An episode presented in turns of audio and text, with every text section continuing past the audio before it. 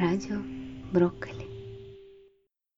Юна разыскивает людей. Она выбросила в море так много бутылок с посланиями, что противоположный берег наверняка давно уже приобрел бутылочный зеленый цвет. Юна пишет послания на разных языках. Она выучила китайский, португальский и даже узелковое письмо в надежде найти существ, таких же прекрасных, как она. Иногда Юна сует в бутылки печенье, испеченное для завтрака пилет, и добавляет к нему салфетку с пожеланием прекрасного завтрака.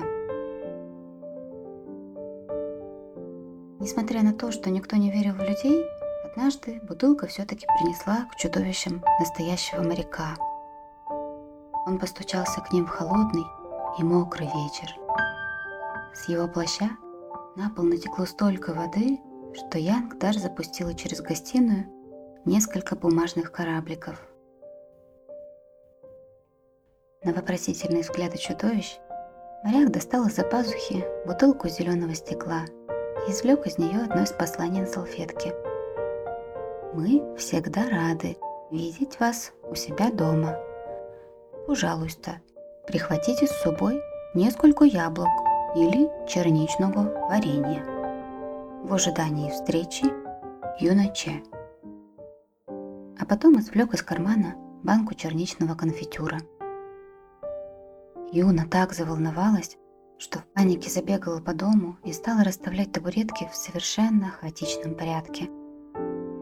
Же неспешно поставила на огонь чайник, расстелила новую скатерть и усадила моряка поближе к камину. Холли уселась прямо на стол и весь вечер с любопытством наблюдала за тем, как человек с большими руками то и дело брал маленькую ложечку и элегантно помешивал ею чай.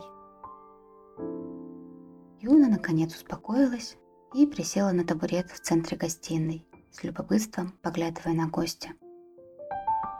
Когда чая больше не осталось, моряк снял высохший плащ с крючка в прихожей, коротко поклонился и вышел в мокрую ночь. Забыв накинуть дождевик, Юна выскочила на улицу и долго махала ему вслед бумажным корабликом Янг. А потом вернулась в дом и, счастливая, легла спать.